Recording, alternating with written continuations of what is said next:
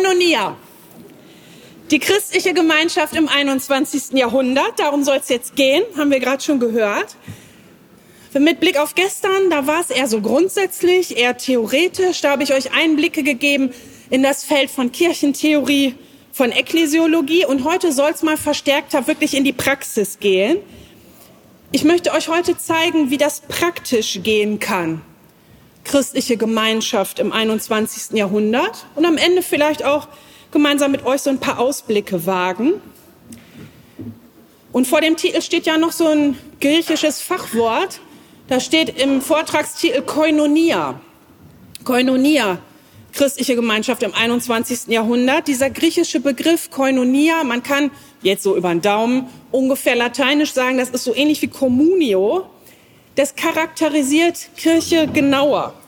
Bei Koinonia geht's nicht um irgendeine Form von christlicher Gemeinschaft, sondern um eine Gemeinschaft der Teilnahme und Teilgabe. Da kommt nämlich die Gemeinschaft in erster Linie von Gott, der unter uns lebt und wirkt in Wort und Sakrament. Wir erinnern uns noch mal gestern an diese Gemeinschaft der Heiligen. Und das, was uns von Gott gegeben wird, geben wir dann als Koinonia auch wiederum weiter in die Welt, als Licht und als Salz der Welt, also mit Gott, durch Christus als Sohn und im Heiligen Geist.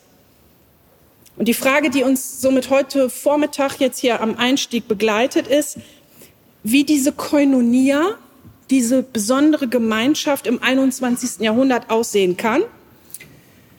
Wir werden gleich so ein bisschen auf den Wandel im kirchlichen Feld gucken so ein bisschen vom Ausland lernen. Ich lerne immer gerne so ein bisschen über Bande, weil ich finde, da kann man immer viel so im Transfer lernen. Ein paar Entwicklungslinien, zusammenhängende Herausforderungen für uns hier in Deutschland und wie gesagt, am Ende vielleicht noch mal kurz auf die Zukunft schauen. Also, wir starten mit dem Schritt Anamnese. Wir gucken mal ganz ehrlich auf die derzeitige Ausgangssituation. Ich werde versuchen, in groben Linien mal zu zeigen, wo die gesellschaftlichen Veränderungen liegen und wie sich die für uns beschreiben lassen. Derzeit, also jetzt gerade, befinden wir uns in der Postmoderne. Manche nennen das auch Spätmoderne oder zweite Moderne oder reflexive Moderne. Und diese Situation, in der wir jetzt alle gemeinsam sind, die ist stark geprägt von wahnsinnig tiefgreifenden politischen, kulturellen, gesellschaftlichen Veränderungen auf ganz vielen Ebenen. Und diese Veränderungen grenzen unsere jetzige Erfahrung sehr stark von den vorherigen Epochen ab. Also es ist auch so eine Abgrenzungsepoche. Und im Vergleich zu diesen vorherigen Mustern kann man sagen, unsere bisherige eher ich sag mal, solide Weltsicht, die verflüssigt sich mehr und mehr. Wir ticken heute einfach anders als vielleicht noch unsere Großeltern oder unsere Urgroßeltern. Das, was denen damals noch Sicherheit und Halt gab, zum Beispiel die Zugehörigkeit zu irgendeinem verbindlichen Deutungsrahmen oder zu irgendeinem sozialen Rahmen, äh, wo sich Zugehörigkeit und Halt ergab, das ist heute anders. Wir sehen uns heute eher nach Freiheit. Wir wollen als Individuen, also einzelne Menschen, selbst entscheiden. Und dafür geben wir dann auch ganz bewusst einen Teil von Sicherheit und auch von Zugehörigkeit ab zugunsten von der eigenen Möglichkeit zur Wahl und Entscheidung. Ganz banales Beispiel. Unsere Großeltern, die haben zum Beispiel noch viel mehr Wert auf Besitz gelegt möglichst ein eigenes Haus zu bauen und zu besitzen, um ja nicht irgendwo zur Miete wohnen zu müssen. Und in deren Wohnzimmern Regale voller CDs, Platten, DVDs, je nachdem wie alt eure Großeltern sind, Shellac-Platten. Und heute, heute sind wir immer noch von Besitz geprägt, aber postmateriell. Unser Konsum funktioniert heute ganz anders. Ich habe gar kein Auto. Ich äh, habe kein eigenes Haus. Ich wohne schon immer zur Miete und ich bin jetzt schon fast 20 Mal umgezogen. Mein Bezugsrahmen, der ändert sich irgendwie ständig. Ich habe auch zum Beispiel mit Blick auf CDs und DVDs, ich habe überhaupt kein Device mehr, mit dem ich das abspielen könnte, selbst wenn ich CDs hätte. Wir haben letztens eine geschenkt bekommen zu Hause und haben überlegt, ähm, wie können wir das hören? Weil wir haben überhaupt nichts mehr, wo man das reinstecken kann. Also Spotify Lifestyle, alles Flatrate, Digital Nomads. Heute haben in Deutschland da bin ich letztens drüber gestolpert. Heute haben in Deutschland mehr Leute einen Amazon Prime Account als eine Mitgliedschaft innerhalb der EKD. Ja.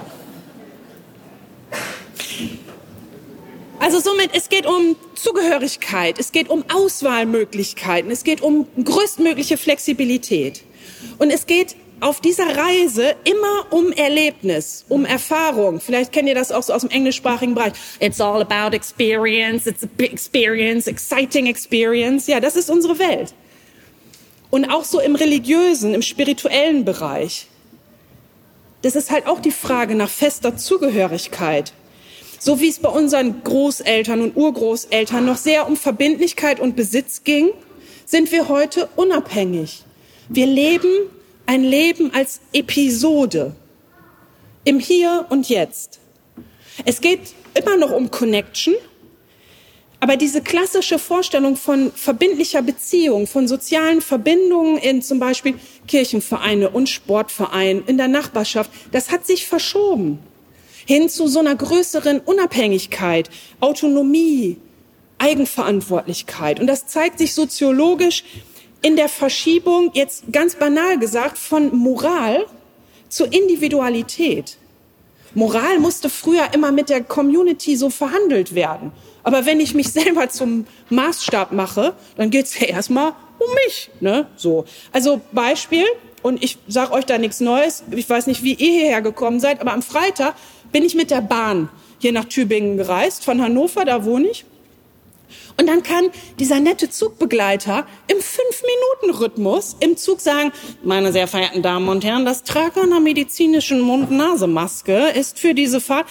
Alle Leute sitzen trotzdem vollkommen entspannt ohne Maske da. Total entspannt, weil sie irgendwie denken, ja, das gilt für mich nicht. Und die, die nicht entspannt sind angesichts dieses Formats, die sagen, oh, ähm, ja, da muss ich jetzt so ein Workaround finden. Und die halten sich dann drei Stunden lang tapfer an einer halbleeren Kaffeetasse fest. Weil dann gilt das ja nicht für sie. Sie trinken ja. So. Make your own rules. Ja, das, also, das gilt für mich nicht, eure Regeln da. Ich habe da meine eigenen Regeln. Ich denke mir das mal kurz selber, wie ich das so will. Bisherige Autoritäten greifen nicht. Da kann der Schaffner fünfmal was sagen. Ich mache das selber. Es individualisiert sich alles. Alles verflüssigt sich. Gesundheit. Verflüssigt sich.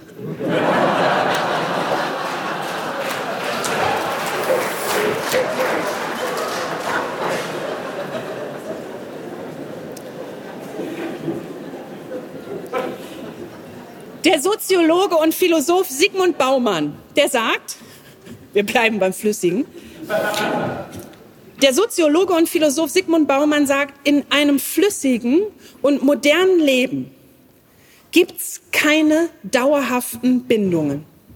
Gibt's nicht. Und alle, die wir für eine gewisse Zeit lang temporär eingehen, die dürfen immer nur lose geknüpft werden, damit die möglichst schnell und mühelos wieder gelöst werden können. Nämlich wenn sich zum Beispiel die Umstände ändern. Und das werden sie in unserer flüssigen und modernen Gesellschaft. Das werden sie immer wieder neu. Das ist ein flüssiges und modernes Leben im Moment. Und Baumann veröffentlichte zu dieser These auch ein Buch. 2000, 2000 erschien sein Buch Liquid Modernity. Und drei Jahre später erschien das in Deutschland mit dem Titel Flüchtige Moderne. Da wurde aus dem englischen Liquid flüssig, ein flüchtig.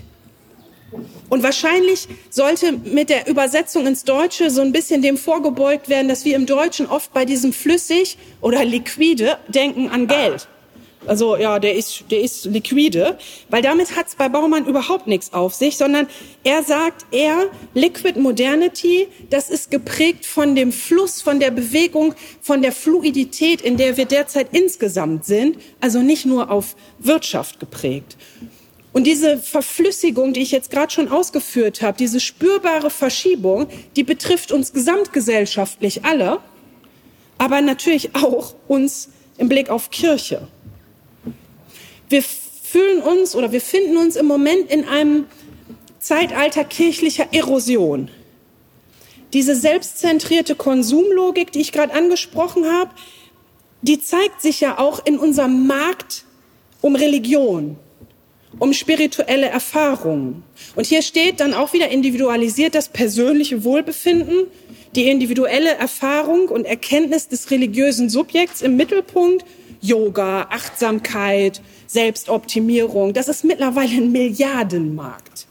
Da gibt's Regale voll, wenn ihr in die Buchhandlungen geht, auch auf YouTube. Und es gibt Kurse ohne Ende, die auch richtig teuer sind. Es ist ein hart umkämpfter Markt mittlerweile. Und was für diese Formen und Formate religiöser Erfahrungsangebote gilt, also eben auch größtmögliche Unverbindlichkeit, ohne irgendwelche Voraussetzungen oder Hürden, keine notwendige Gemeinschaft. Das heißt, bezogen auf Kirche, auf christliche Gemeinschaft, unsere allgemeine Bindungskraft schwindet. Und das ist jetzt für uns als Volkskirche besonders stark sichtbar in der Kirchenmitgliedschaft. Und dieses Jahr, das Jahr 2022, stellt für uns eine historische Zäsur dar. Seit diesem Jahr sind die beiden großen Volkskirchen, also evangelisch und römisch-katholischerseits in Deutschland, keine Mehrheit mehr. Wir stellen weniger als 50 Prozent der Gesamtgesellschaft. Wir sind jetzt offiziell eine Minderheitskirche. Im vergangenen Jahr waren es noch 51 Prozent der deutschen Bevölkerung und 1990 hingegen lag der, ähm, lag der Anteil noch bei 72 Prozent. Aktuell spricht die EKD von rund 19,7 Millionen Mitgliedern, Stand Ende letzten Jahres. Und im Jahr zuvor waren es noch 20,2. Also wir werden immer weniger. Wenn man das jetzt mal grundsätzlich anguckt, in den Jahren 2000 bis 2015 haben die beiden großen Volkskirchen in Deutschland pro Jahr etwa 0,6 bis 0,8 Prozent am Bevölkerungsanteil verloren. Und der Abwärtstrend nimmt eigentlich noch weiter rapide zu. Seit 2016 schreitet der Schwund um etwa 1 bis 1,4 Prozent voran. Das heißt, das ist keine gleichförmige Kurve, sondern das geht richtig hoch jetzt. Und ich weiß nicht, ob ihr es verfolgt habt, aber im Mai 2019 wurde eine Vorausberechnung ähm, in für die Kirchenmitgliedschaftszahlen und auch das Kirchensteueraufkommen bis zum Jahr 2060 veröffentlicht. Und da ging so richtig ein Paukenschlag durchs Land. Das war die sogenannte Freiburger Studie und die ermittelte für die 20 evangelischen Landeskirchen und 27 Bistümer und Erzbistümer römisch-katholischerseits die Situation der Volkskirchen und vor allem deren Weiterentwicklung, wenn das alles so sich weiterentwickelt in Bezug auf Tauf-, Austritts- und Eintrittsverhalten der Leute, was man da als Prognose sagen könnte im Hinblick auf das Jahr 2060. Und nach den Ergebnissen dieses Forscherteams, äh, Forschungsteams, Uni Freiburg, kann man sagen, dass bis 2060 insgesamt ein weiterer Rückgang um rund die Hälfte der Mitglieder in der evangelischen Kirche in Deutschland festzustellen sein wird. Die Zahl würde sich demnach von jetzt 21,5 Millionen Mitgliedern im Jahr 2017 nochmal auf 10,5 Millionen im Jahr 2060 verringern. So sieht's aus. Jetzt haben wir so lachend, sind wir lachend eingestiegen und jetzt sitzt die hier alle so. Aber das sind die Zahlen. So ist es gerade. Seit Ende der 1960er Jahre beobachten wir einen Prozess des Schrumpfens in beiden großen Konfessionskirchen. Und es geht beschleunigt weiter. Und da sage ich euch nichts Neues. Das ist ja nicht nur im Hinblick auf die Mitgliedschaft und auf das Kirchensteueraufkommen, sondern wir haben ja auch ein riesen Nachwuchsproblem im hauptamtlichen Bereich. und auch im ehrenamtlichen Bereich. Und die, die da sind, die können wir auch nicht mehr so halten und begeistern. Ich sage immer schön die Zahl, als ich Vikariat gemacht habe, waren wir 20 Leute im Kurs. Und von den 20 Leuten sind heute noch sieben Pastorinnen, Pastoren im Gemeindedienst.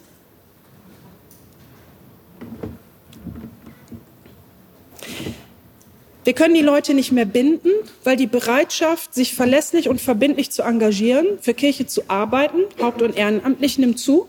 Auch die Bereitschaft zum Beispiel für Ämter zu kandidieren, in Leitung zu gehen. Wir haben das ja gestern schon gehört. Ich finde, wir müssen im Moment jedem danken und für jeden die Hände falten, der oder die ein repräsentatives Amt in unseren Kirchen übernimmt. Und somit, was so ein Relevanzschwund insgesamt ist, unser auch unser Interesse an, an Angeboten, das nimmt halt alles ab. Wir haben Schwund an Gottesdienstbesucherinnen und Besuchern. Wir haben einen wahnsinnig abnehmenden Wunsch an Kasualien. Es ist nicht mehr selbstverständlich, sein Kind taufen zu lassen. Dies hat sich natürlich auch aktuell in der pandemischen Situation noch mal wahnsinnig verschärft. Das hat uns noch mal echt einfach durch diesen disruptiven Impuls anders auf den Pott gesetzt und uns auch mit einer Wirklichkeit konfrontiert. Und somit zusammengefasst und ganz grundsätzlich gesamtgesellschaftlich gesprochen, die Relevanz von Kirche erodiert. Das rutscht uns weg. Die Blütezeit der hierarchisch organisierten Massenorganisation, die ist vorbei. Wir haben keinen normativen Machtanspruch mehr. Das müssen wir auch erstmal akzeptieren. Und mein Eindruck ist, es ist jetzt mein, ich kann das nicht belegen, aber das ist mein Eindruck auch so aus, aus dem, was ich so im Alltag erlebe. Unser Primärproblem ist nicht mehr, dass die Leute was gegen Glaube hätten. Gesamtgesellschaftlich steht man Glaube mittlerweile eher indifferent gegenüber. Also, boah, da ist mir egal. Mach du ruhig mit deinem Christentum, äh, also mach ruhig. Ich habe da gar nicht vielleicht unbedingt was dagegen. Ich stehe dem indifferent gegenüber. Aber wo die Leute sich sehr kritisch äußern, und wo auch emotional denen der Hut hochgeht, sind oftmals die irrelevanten Strukturen von Kirche oder die unverständlichen Formen und Formate, die einfach keinen Sinn mehr machen in deren Alltag. Oder auch kirchliche Verfehlungen und Skandale. Und somit eigentlich nicht die Glaubensfragen und der Glaubenskern an sich. Weil ich habe den Eindruck, das Interesse an Sinn, an Wert, an Hilfestellungen große äh, Antworten auf die großen Fragen des Lebens zu finden. Und auch spirituelle Sehnsucht, die ist zumindest meinem Empfinden nach ungebrochen im Moment, immer noch. Und somit würde ich jetzt mal die These aufstellen, dass sich das in so Grobtendenzen her entwickelt hat von so einem vormaligen Atheismus, also Antitheismus, irgendwas gegen Gott zu haben, hat sich das verschoben hin zu so einem Anti-Ekklesialismus. Man hat was gegen Kirche und die Art, wie wir Kirche sind. Gestern, wenn ihr euch erinnert, habe ich ja an mehreren Stellen bemängelt, dass Ekklesiologie und Kirchentheorie oftmals leider in ihren Äußerungen über die kirchliche Wirklichkeit sehr deduktiv dogmatisch vorgehen. So und so hat Kirche zu sein. Und dass es damit auch manchmal leider ziemlich realitätsfern ist. Und zweitens habe ich gestern auch gesagt, dass die sich auch oft stark am bisherigen und bekannten und etablierten Status quo abarbeiten und sich scheuen, mal über den Tellerrand zu gucken und wahrzunehmen, was sich überall so tut in Kirche, was vielleicht neu dazu kommt, was wir bisher noch nicht kannten und somit auch mal innovierend zu theologisieren. Und nach meinem ganzen meiner ganzen Kritik gestern will ich mal ein positives Beispiel sagen und so einen erfreulich produktiven Teil von sehr induktiver und reflexiver Kirchentheoriebildung seit 1972. Es gibt in Deutschland mittlerweile eine Kirchenmitgliedschaftsuntersuchung, KMU. Im Zehnjahresrhythmus wird da mit ganz viel Aufwand erhoben, wie es mit Kirche aussieht. Da wird gefragt, was Trinchen Müller auf der Straße so denkt und glaubt. Zum Beispiel in Bezug auf Glaube, zum Beispiel in Bezug auf Kirche, wie sie ihren Glauben lebt, wenn überhaupt. Denn mittlerweile werden auch in diesen Erhebungen nicht nur Kirchenmitglieder befragt, sondern auch sogenannte Konfessionslose. Derzeit werden gerade die aktuellen Zahlen der sechsten Erhebung ausgewertet. aber die sind leider noch nicht veröffentlicht. Deswegen muss ich jetzt mit euch auf die Zahlen der fünften Erhebung gucken, der KMU. Das waren Zahlen aus dem Jahr 2014. Und dort wurde unter anderem in dieser Kirchenmitgliedschaftsuntersuchung KMU wurde gefragt, was fällt Ihnen ein, wenn Sie an evangelische Kirche denken? Könnt ihr mal so für euch überlegen, was ihr denkt, was die Leute so gesagt haben?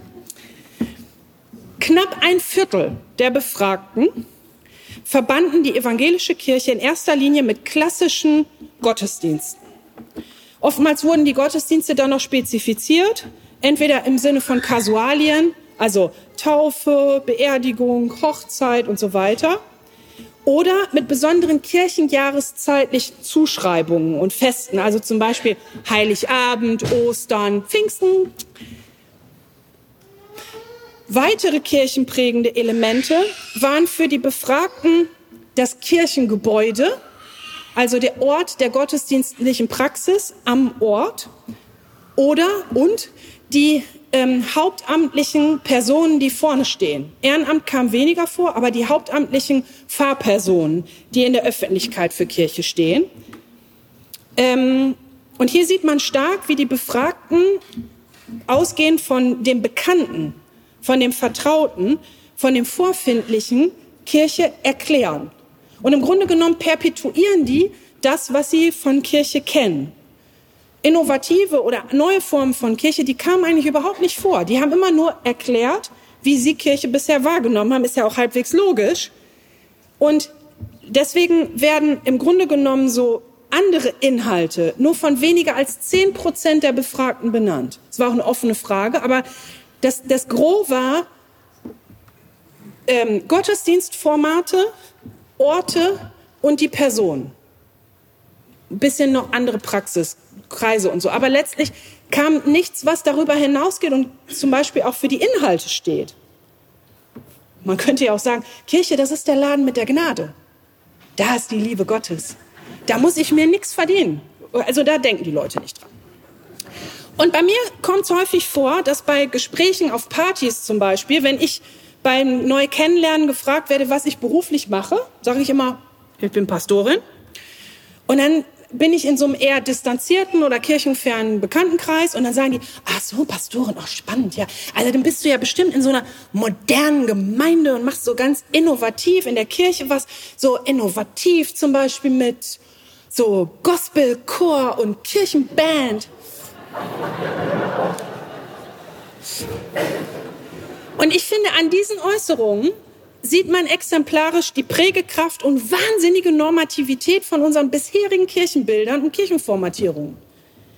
Also selbst, selbst Menschen, die überhaupt nicht nah an Kirche dran sind, die greifen in ihrer innovativsten Vorstellung und denkbar positivsten Zuspitzung von Kirche auf die klassischen Bilder zurück wie wir gerade in der KMU gesehen haben. Und dann wird zum klassischen Gottesdienst, das ist ja das, was man damit assoziiert, sahen wir ja gerade, einfach so ein bisschen Innovation in den Gottesdienst reingegossen. Und natürlich, also ich habe überhaupt nichts gegen Gospelchöre. Und natürlich sind Gospelchöre und auch ähm, neue Kirchenmusik, das sind innovative Formen von gottesdienstlicher Gestaltung. Total, haben auch vollkommen ihre Berechtigung. Darum geht's mir gar nicht. Ich wollte nur sagen, dass man an diesen Partygesprächen sehen kann, wir bleiben in, dieser, in diesen Bildern immer in den bisherigen Bahnen. Und somit selbst Kirchenferne können Kirche nicht ohne Gottesdienst denken. Oder sind allen, allerhöchstens fähig, das durch so moderne Gestaltung in Musik zu kompensieren.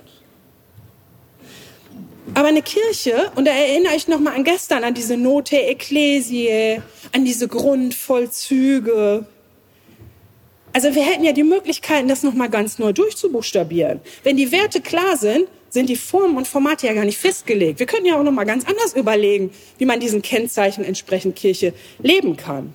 Und zwar, und das ist mir ganz wichtig zu sagen, nicht, weil das bisherige per se schlecht ist. Ich will nicht alles komplett neu machen und alles per se auch grundsätzlich hinterfragen im Sinne von, dann muss jetzt alles neu entstehen und das bisherige ist etwas, von dem wir uns abkehren müssen. Gott bewahre. Nein, wirklich nicht. Aber es lohnt sich nochmal grundsätzlich zu hinterfragen und zu prüfen, wie Kirche heute mit den vorfindlichen Kennzeichen, mit den Wesenscharakteristiken, mit den Grundvollzügen, von denen wir gestern gehört haben, als Aufgaben von Kirche, wie wir heute diesen Aufträgen nachkommen können. Ob das überhaupt noch aufeinander passt. Und dann entsteht ja automatisch ein Bild von größerer Varianz und Vielfalt und Diversität. Und da wir als evangelische Kirche ja, ich erinnere noch mal an die KMU, scheinbar von Formaten, Gottesdienst, von Formen, Kirchengebäude, von Hauptprotagonistinnen, klassische Fahrpersonen, geprägt sind, sind das auch Stellschrauben, an denen sich zum Beispiel Innovation ereignen könnte, damit insgesamt mal ein kleiner Ruck im System entsteht. Und das wäre auch gut für unsere Theologie. Denn ich könnte jetzt ja auch auf der Straße die Leute einfach mal fragen, was willst du, dass ich dir tun soll? Kirchlich. Was bräuchtest du? Was bräuchtest du für eine Kirche? Und die Antwort, das wird man wahrscheinlich in diesen Antworten dann raushören, sind dann eigentlich immer nur Vorstellungen, die an dem anknüpfen, was die Leute kennen. Weil die sich natürlich nur an der bisherigen Logik orientieren. Das heißt, solange wir die Logik nicht ändern, ändert sich auch nichts. Und das ist die Krux. Wenn die Menschen erleben, dass um sie herum derzeit sich alles verflüssigt, verflüchtigt. Wir erinnern uns an Sigmund Baumann. Wenn sich gerade alles verändert, aber Kirche sich gleichzeitig mit der größtmöglichen Resilienz und Widerstandskraft bemüht, aber auch wirklich unbedingt gleich zu bleiben, dann ist die Dynamik und vor allem der Kraftaufwand zu hinterfragen. Denn dieser Wandel in der Zeit ist doch, so zumindest meiner Meinung nach, so groß, dass wir mittlerweile unserem Kern nicht mehr gerecht werden, unserer Botschaft, dem großartigen Evangelium. Weil wenn ich mir was aussuchen dürfte, ich würde lieber die Botschaft des Evangeliums erhalten, als zwanghaft irgendwelche Formen. Aber ich habe manchmal den Eindruck, wir müssen unbedingt an der Form festhalten. Ja, die Botschaft, die, die ist ja unveränderlich, aber die, wir können dann alles nicht mehr gleichzeitig. Es sind halt flüssige Zeiten. Worein wollen wir unsere Kraft investieren? Es gilt zu hinterfragen, was erhaltenswerte Werte und Traditionen und Botschaften sind. Und was dann andersrum vielleicht eine binnenkirchliche Kultur ist oder im schlimmsten Fall eine ideologisch aufgeladene Folklore. Vielleicht treibt uns diese Verflüssigung, dieser gesamtgesellschaftliche Trend, dieser Verflüssigung auch in einen Strom, der uns letztlich gut tut, weil wir die Dealer sind von der ewigen Botschaft, die diesen Strom überdauert. Schon zwei Jahre nach dem Erscheinen von Sigmund Baumanns Buch Liquid Modernity veröffentlichte der britische praktische Theologe Pete Ward im Jahr 2020 ein Buch mit dem Titel Liquid Church. Und so sehr Baumann in seinem Buch kulturkritisch und auch also ziemlich pessimistisch, so wie ihr gerade da saß, so ist das Buch. So es ist trotzdem großartig, aber es ist wirklich sehr pessimistisch. Und Pete Ward dagegen, der nimmt das ernst, aber auf der Grundlage sagt er so, und was heißt das jetzt? Wo liegen die Chancen und Herausforderungen? Wo kann uns das vielleicht auch reizen und motivieren? Der ist chancenorientiert in seiner Kirchenentwicklung dann. Und Pete Ward nimmt Baumann auf und sagt, wenn wir von einer Verfestigung ausgehen, dann gibt's ja auch eine Solid Church, also eine starre und feste Vorstellung von Kirche. Und Pete Ward charakterisiert diese Solid Church als konservative Kirche und Achtung, nicht konservativ ähm, im Sinne von inhaltlich konservativ, sondern konservierend im Hinblick auf die Formen und Formate. Also das, was normativ, was ganz festgelegt wird in der Art und Weise, wie Kirche im Moment prägend und normativ wahrgenommen wird. Und zum Beispiel am Beispiel des klassischen Sonntagsgottesdienstes skizziert Ward, wie einer solid, wie mit einer solid Church Haltung mancher Gottesdienst und deren vermeintlich unveränderliche Liturgie trotz rückläufiger Besuchszahlen anachronistisch zum um jeden Preis bewahrenswerten nostalgischen Reminiszenz verkommt. Da hält man sich in dieser Solid Church, wenn alles um einen herum wegrutscht, dann daran fest. Das ist dann der Halt. Die Form, nicht der Inhalt, aber die Form. Und Kirche sei, so Ward, im Grundprinzip einzig und allein an manchen Stellen heutzutage nur noch über die sichtbare Anwesenheit in klassisch geprägten Vergemeinschaftungsformen gegeben. Gottesdienst zum Beispiel. Weil wir haben ja gerade gehört, wir leben in einer fluiden Welt. Alles wird nur lose gebunden. Ich habe überhaupt keinen CD-Player mehr, weil ich mache alles online. Und somit stellt Ward der Solid Church ein Alternativmodell entgegen, gegenüber, eine Liquid Church, die aus seiner Sicht gegenwartsfähigere Form von Kirche. Und somit folgt Ward dieser Baumannschen Verflüssigungsanalytik, aber entwickelt daraus ein Bild von Kirche mit einem sehr positiven Ausblick und einem Vertrauen, dass die unveränderliche Botschaft uns in diesen flüssigen Zeiten gut im Spiel behält. Und dann entsteht automatisch Varianz und Diversität. Wenn Kirche sich in dieser verflüssigten Gegenwart ereignet, dann geht das nicht mehr mit den festen Methoden der alten Moderne, sagt Ward. Das sind die Prinzipien der Solid Church, der statischen Kirche.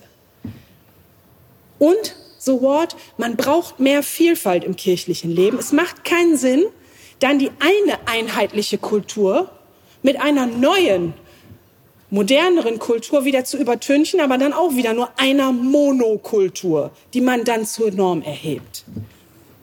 Und was man somit von Ward lernen kann, ist eine vollkommen gleichberechtigte ekklesiologische Wertschätzung anderer christlicher Existenzformen, auch wenn sich diese vielleicht am Rand etablierter Gemeindeformen oder vielleicht auch ganz außerhalb unserer bisherigen kirchlichen Strukturen und Denkmuster ereignen.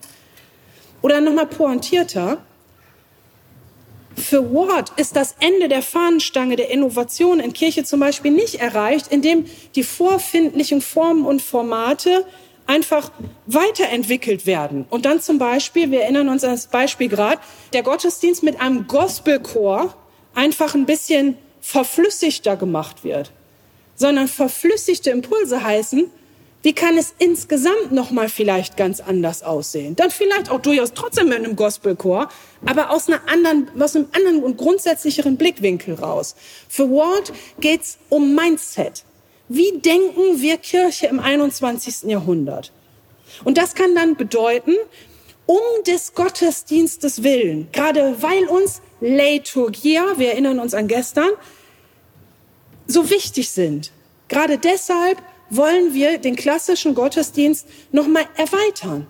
Gedanklich, auch im Mindset noch mal gucken, wohin ruft und lockt uns Gott vielleicht auch im Hinblick auf Liturgia, auf Versammlung und Gemeinschaft. Wie kann das heute aussehen? Und dabei entstehen dann vielleicht unterschiedliche und vielfältigere Formen von Kirche, die alle ihre Berechtigung haben. Und dann gibt's weiterhin Gottesdienst mit Orgel. Und dann gibt's auch weiterhin einen Gottesdienst mit einem Gospelchor. Und dann gibt's auch einen Lobpreis-Gottesdienst mit einer Band.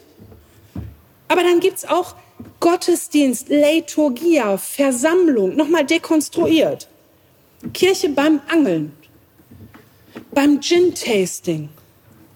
Dann gibt's einen diakonischen Einsatz für Wohnungslose, für Geflüchtete. Dann betet man bei der Tafel. Kirche als Liquid Church als flüssige Kirche. Wir haben doch nichts zu verlieren. Wir haben doch die Botschaft auf unserer Seite. Der Kern ist doch klar. Der Kern verändert sich nicht. Deswegen, wovor haben wir Angst in diesen verflüssigten Zeiten? Wenn man jetzt auf Ward drauf guckt, wie sieht das praktisch aus? Was sind so seine Ideen? Sein Buch ist aus dem Jahr 2002. Da hat sich viel getan. Und spannenderweise sind viele der Impulse, die Ward in seinem Beispiel nennt, heute schon wieder Usus. Die haben wir mittlerweile schon in der Praxis umgesetzt. Kirche eher geprägt von Netzwerkstrukturen. Eine weniger Scheu vor digitalen Formen und Kommunikationsformen. Da hat uns natürlich auch Corona in die Karten gespielt, da auch so ein bisschen innovativer denken zu müssen. Ward hat auch gesagt, wir bräuchten mehr erlebnisbasierte Events, eine größere Vielfalt an liturgischen Formen. Das gibt es ja mittlerweile an vielen Stellen schon, Gott sei Dank. Und all dies ist vielleicht, aber ganz sicher nicht nur, auch einer Bewegung und Entwicklung zu verdanken, die auch auf Großbritannien zurückgeht und die ungefähr so im gleichen Zeitraum einer größeren kirchlichen Öffentlichkeit bekannt wurde. Denn damals, zu der Zeit, als das Buch erschien, war die Situation in Großbritannien auch schon ziemlich desaströs und im Vergleich zu Deutschland noch mal deutlich desaströser. Ähm, der britische Historiker Callum Brown hat die, den Anfang der 2000er Jahre treffend beschrieben mit Britain is showing the world how religion, as we have known it, can die. An Großbritannien kann die Welt anschaulich sehen, wie Religion, so wie, sie, wie wir sie bisher kennen, auch aussterben kann. Heute sind in Großbritannien, so ganz grob über den Daumen, von den 55 Millionen Einwohnenden eine Million Teil einer sogenannten Worshipping Community. Das heißt, sie nehmen mindestens einmal im Monat an einem Gottesdienst teil oder stehen auf einer Mitgliederliste einer örtlichen verfassten christlichen Gemeinschaft der Church of England. 55 Millionen, eine Million. So sieht es in Großbritannien aus. Und die anglikanische Kirche, die hat für Großbritannien schon vor grob 40 Jahren anerkannt, dass sie allein mit dem klassisch etablierten Parochialsystem nicht mehr ausreichend die Volkskirche für Menschen sein kann. Parochialsystem ist dieses, jeder Mensch ist einer örtlichen Kirchengemeinde zugeordnet und wird da versorgt. Und die haben vor 40 Jahren schon gesagt, das klappt nicht mehr. Dieses alte Bild, da kommen wir mittlerweile an unsere Grenzen. In den 80er und 90er Jahren begannen dann in England erste Versuche der sogenannten Church Planting Bewegung damals. Die haben zum Beispiel 1994 dann so ein erstes Dokument rausgebracht, Breaking New Ground, Church Planting in the Church of England. Das waren so erste kirchenentwicklerische und strategische Entscheidungen, wo gesagt würde, wie kann es weitergehen? Gemeindepflanzung, Gemeindegründung als Ergänzung. Also nochmal, nicht alles neu machen, sondern einfach eine größere Varianz und Vielfalt. Wir haben gesagt, wir brauchen das Ergänzen, um eben auch bestehende Gemeinden zu stützen. Die brauchen auch unsere Unterstützung. Und das Papier kam raus und schon innerhalb von zehn Jahren wurde das ganze Ding wieder neu überarbeitet, weil die gemerkt haben, das rutscht uns hier so weg. Da war innerhalb von zehn Jahren schon wieder alles neu, weil die Zahlen so desaströs weiter in den Keller gingen. Und somit haben die dann äh, daraufhin total schnell schon wieder den Auftrag bekommen, die bisherigen Konzepte zu überarbeiten. Und dann erschien im Jahr 2004 der so ziemlich alles verändernde Synodenbericht der Church of England mit dem Titel Mission Shaped Church Report. Und in England sagt man mit so einem Augenzwinkern, dieser Mission Shaped Church Report, das ist so ein bisschen der Harry Potter der Synodenberichte weil es kein, äh, kein offizielles Pamphlet gibt, das den, äh, der Kirchenleitung so aus den Händen gerissen wurde, weil die Leute das einfach spannend fanden, was Ideen für die Zukunft sein können. Das ist bis heute ein Auflagenschlager, gibt's auch in der deutschen Übersetzung. So, Mission Shaped Church Report, was stand da drin? Der Mission Shaped Church Report wertete damals das Entstehen neuer ähm, Formen christlicher Gemeinschaft auf und gleichzeitig aus. Denn habe ja gestern schon angedeutet, die gibt's ja schon. Also wir nehmen die oft nicht so ganz wahr, weil die so ein bisschen unregelmäßiges Verb sind und nicht so ganz in unsere Logik reinpassen, aber die gab's ja damals schon. Und da hat die Kirche von England gesagt, ihr tickt vielleicht ein bisschen anders als unsere klassischen Kirchengemeinden und Parochien, aber wir nehmen euch jetzt mal wahr und ernst und gucken, was das für uns bedeuten kann. Und das war die Term terminologisch die Geburtsstunde der sogenannten Fresh Expressions of Church oder auch Fresh X. Vielleicht habt ihr da schon was von gehört. Von der Kirchenleitung wurde fortan ermutigt, diese frischen Formen von Kirche, Fresh Expressions of Church, zu gründen und zu fördern. So, was ist das jetzt genau? Gerade wenn ihr da vielleicht schon mal was von gehört habt, es gibt ja auch so durchaus unterschiedliche Deutungen. Also hier mal die Definition von den Engländern selbst, die sagen, eine Fresh Expression of Church ist eine Gestalt von Kirche für unsere sich wandelnde Gesellschaft. Im Zentrum stehen Menschen, die keinen Bezug zur Kirche haben.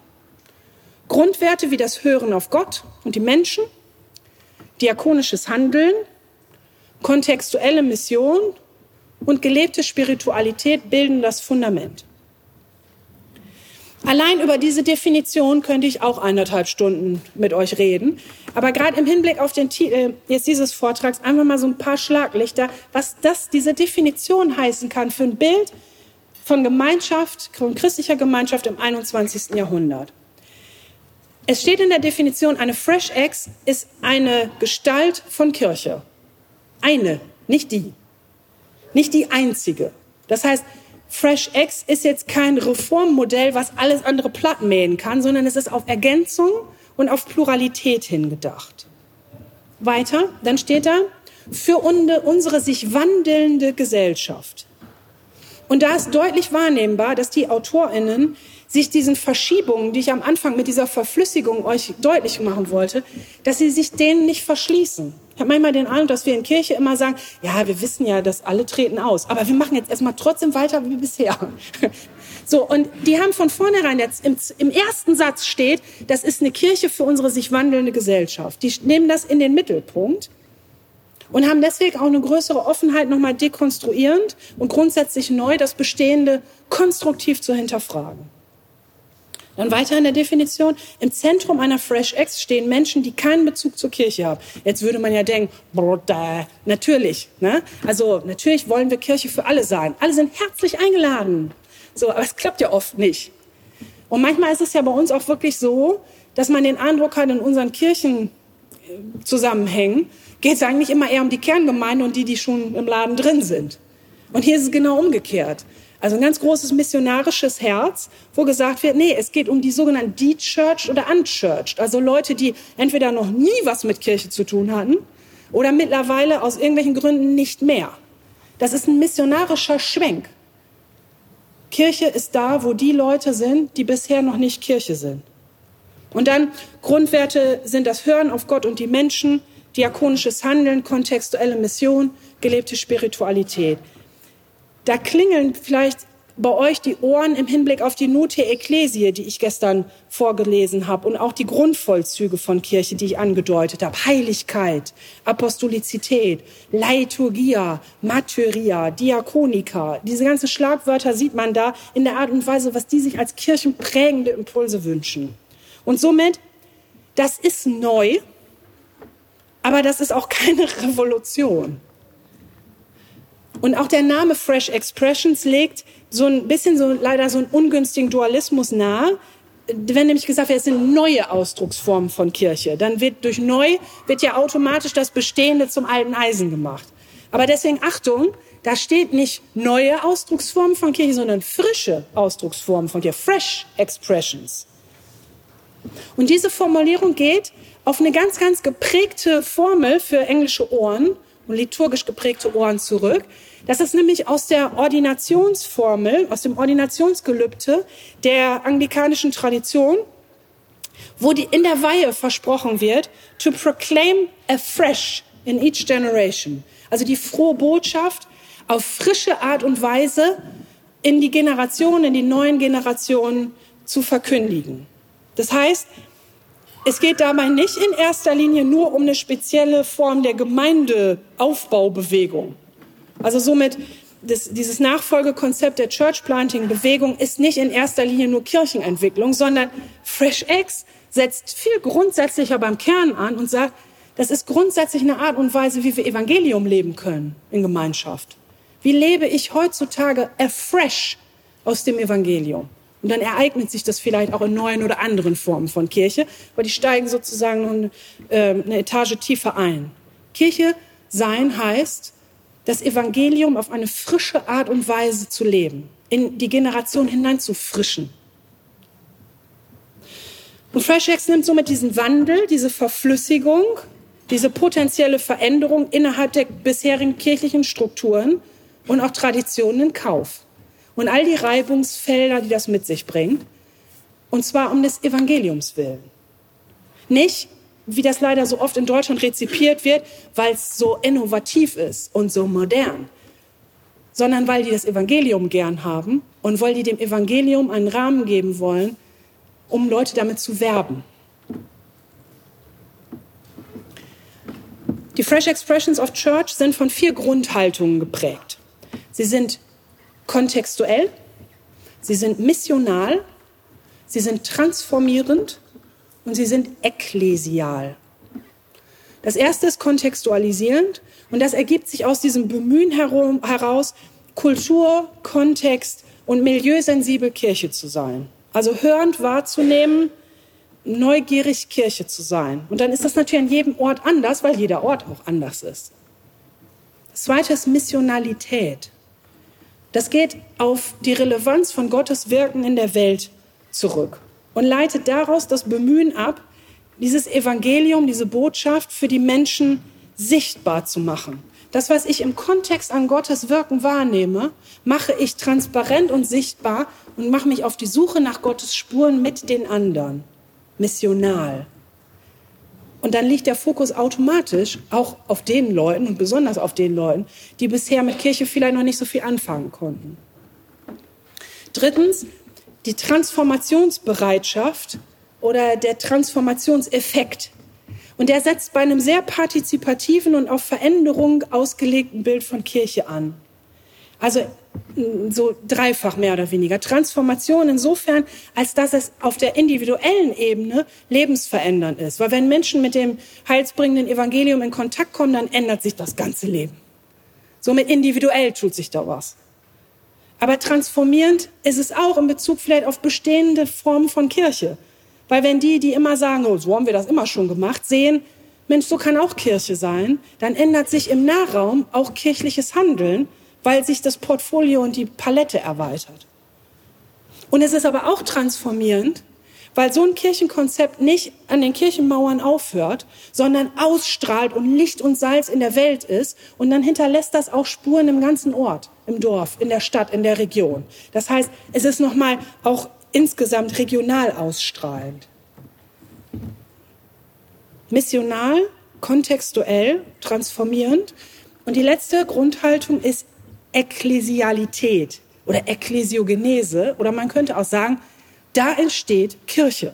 Und auch da würden wir jetzt sagen, Herr Gott, wenn ich sage, was Kirche ist, und der vierte Punkt ist, da entsteht Kirche, well. Aber wenn ihr mal auf eure Settings drauf guckt, alles, was sich so innovativ tut, da reden wir ja immer von den Projekten. Oh ja, das ist so ein spannendes Projekt, was da neu entsteht. Und allein schon, dass wir das als Projekt bezeichnen, zeigt, wir nehmen das gar nicht ernst als Form von Kirche. Sondern wir machen das weiter so, wie wir das bisher gemacht haben, aber da gibt es auch noch so ein paar innovative Projekte. Aber vielleicht könnte man denen ja mal zugestehen, dass sie auch Formen von Kirche sind. Nicht nur Projekte, die irgendwann auch wieder aufhören oder wo die Fördergelder immer terminiert sind, Nee, das ist wirklich Kirche. Und somit ist der vierte Punkt in der Church of England, nee, wir trauen euch das zu. Wir erwarten das von euch, dass diese aufkeimenden neuen Initiativen, dass das reife Formen von Kirche werden können. Und wir wollen euch den Rahmen dafür geben, dass das nicht das nächste Projekt, das nächste Strohfeuer ist, sondern eine ernstzunehmende Form von Kirche der Zukunft, von christlicher Gemeinschaft im 21. Jahrhundert. Also somit zusammengefasst, diese Fresh Eggs sind kontextuell, missional, transformieren, ekklesial. Und diese vier zugrunde liegenden Grundhaltungen, die sind eben nicht nur in diesen neuen und frischen Gemeindeformen virulent, sondern das zeigt sich auch, so sagt zum Beispiel Michael Herbst, das zeigt sich auch als Impuls für bestehende Gemeindeformen. Weil es ist ja nicht so, dass klassische Gemeinden immer nur alles weitermachen. Weil viele von euch in klassischen Gemeinden machen ja wahnsinnig innovative Arbeit. Das heißt, diese vier Grundhaltungen sind für euch vielleicht genauso inspirierend.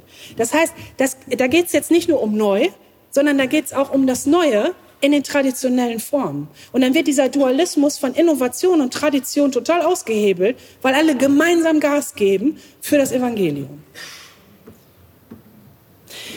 Ich habe ja gerade diesen ähm, Synodenbericht erwähnt von 2004, diesen Mission Shaped äh, Church Report. Und der Name ist, oder dieser Titel von diesem Report, ist gleichsam prägend für so eine Grundhaltung von dem kompletten Prozess. Und in diesem gleichnamigen äh, Bericht heißt es, ich zitiere, Start with the church and the mission will probably get lost. Start with the mission and it is likely that church will be found. Ich übersetze mal frei. Geht man zuerst von bestehenden Formen von Kirche aus, wir erinnern uns an die KMU, das, was es schon gibt, der Gottesdienst, das Kirchengebäude, die handelnden Protagonisten. Also gehen wir nur von der bisherigen Form von Kirche aus, dann verlieren wir vielleicht unsere Mission aus den Augen. Drehen wir es aber um und fangen mit der Mission an, dann werden wir vielleicht Kirche noch mal ganz neu entdecken. Dann werden vielleicht die Formen und Formate noch mal so durchgerüttelt, dass wir zugunsten unserer Mission noch mal neu sehen, wie Kirche entsteht. Und demnach ist diese Mission Shaped Church eine Kirche, die sich von ihrer Sendung her ableitet, von ihrer Mission her ableitet. Die stellt ihre Mission prägend in den Mittelpunkt. Mission Shaped Church ist wenn ihr so ein bisschen designaffin seid, so bauhausmäßig, dann könnte man sagen, Mission Shaped Church ist sozusagen ekklesiologisches Form follows Function. Da leitet die gewünschte Funktion, der Zweck, sich so ab, dass es das Äußerliche prägt, die Kirchenstruktur, die Kirchenlogik. Aber es geht in erster Linie um den Kern, um den Zweck, um das, worum es bei Kirche eigentlich geht. Das ist der erste Schritt. Und somit, wenn wir in Deutschland in der Rezeption äh, häufig meiner Meinung nach immer so diese Fresh Expressions of Church in den Vordergrund schieben und in vielen ähm, Diskussionen immer hören, so ja, das ist interessant. Eigentlich, so mein Eindruck, ist in der anglikanischen Kirche die Rede von dieser zugrunde liegenden Mission Shaped Church viel potenter und virulenter gewesen. Also Mission Shaped Church war eher so dieses allgemeine, die allgemeine Logik, die zugrunde liegende Grundhaltung und diese Fresh Expressions waren dann die Art und Weise, wie es dann konkret in Ableitung entstanden ist. Aber eigentlich, wo bei denen echt die Dynamik herkam, war grundsätzlich zu sagen, Leute, lasst uns nur mal über Missionen nachdenken.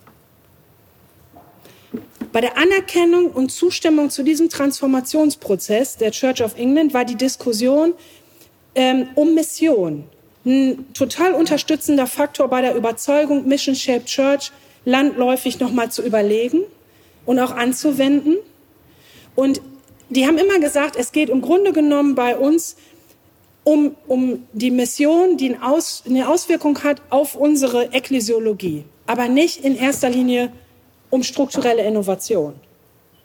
Und dadurch war das bei auch Traditionalistinnen und Traditionalisten dann irgendwann schneller anschlussfähig, weil gesagt wurde, es geht jetzt nicht um Innovation per se, sondern es geht um den Kern. Und den wollen wir anders beleuchten und in den Mittelpunkt stellen.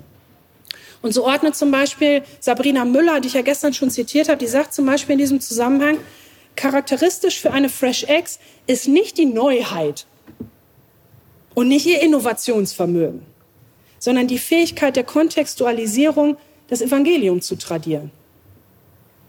Wie geben wir dem Evangelium neu die Chance zu leuchten? Und was somit auffällig ist, ist, da geht es zentral um Mission. Das ist das, das ist das Zentrale in diesen ganzen Bewegungen, in dem ganzen Konzept. Und ich würde sagen, nicht nur für die Mission Shaped Church und die Fresh Expressions, sondern die Tendenz insgesamt, wenn wir auf Gemeinschaft im 21. Jahrhundert schauen.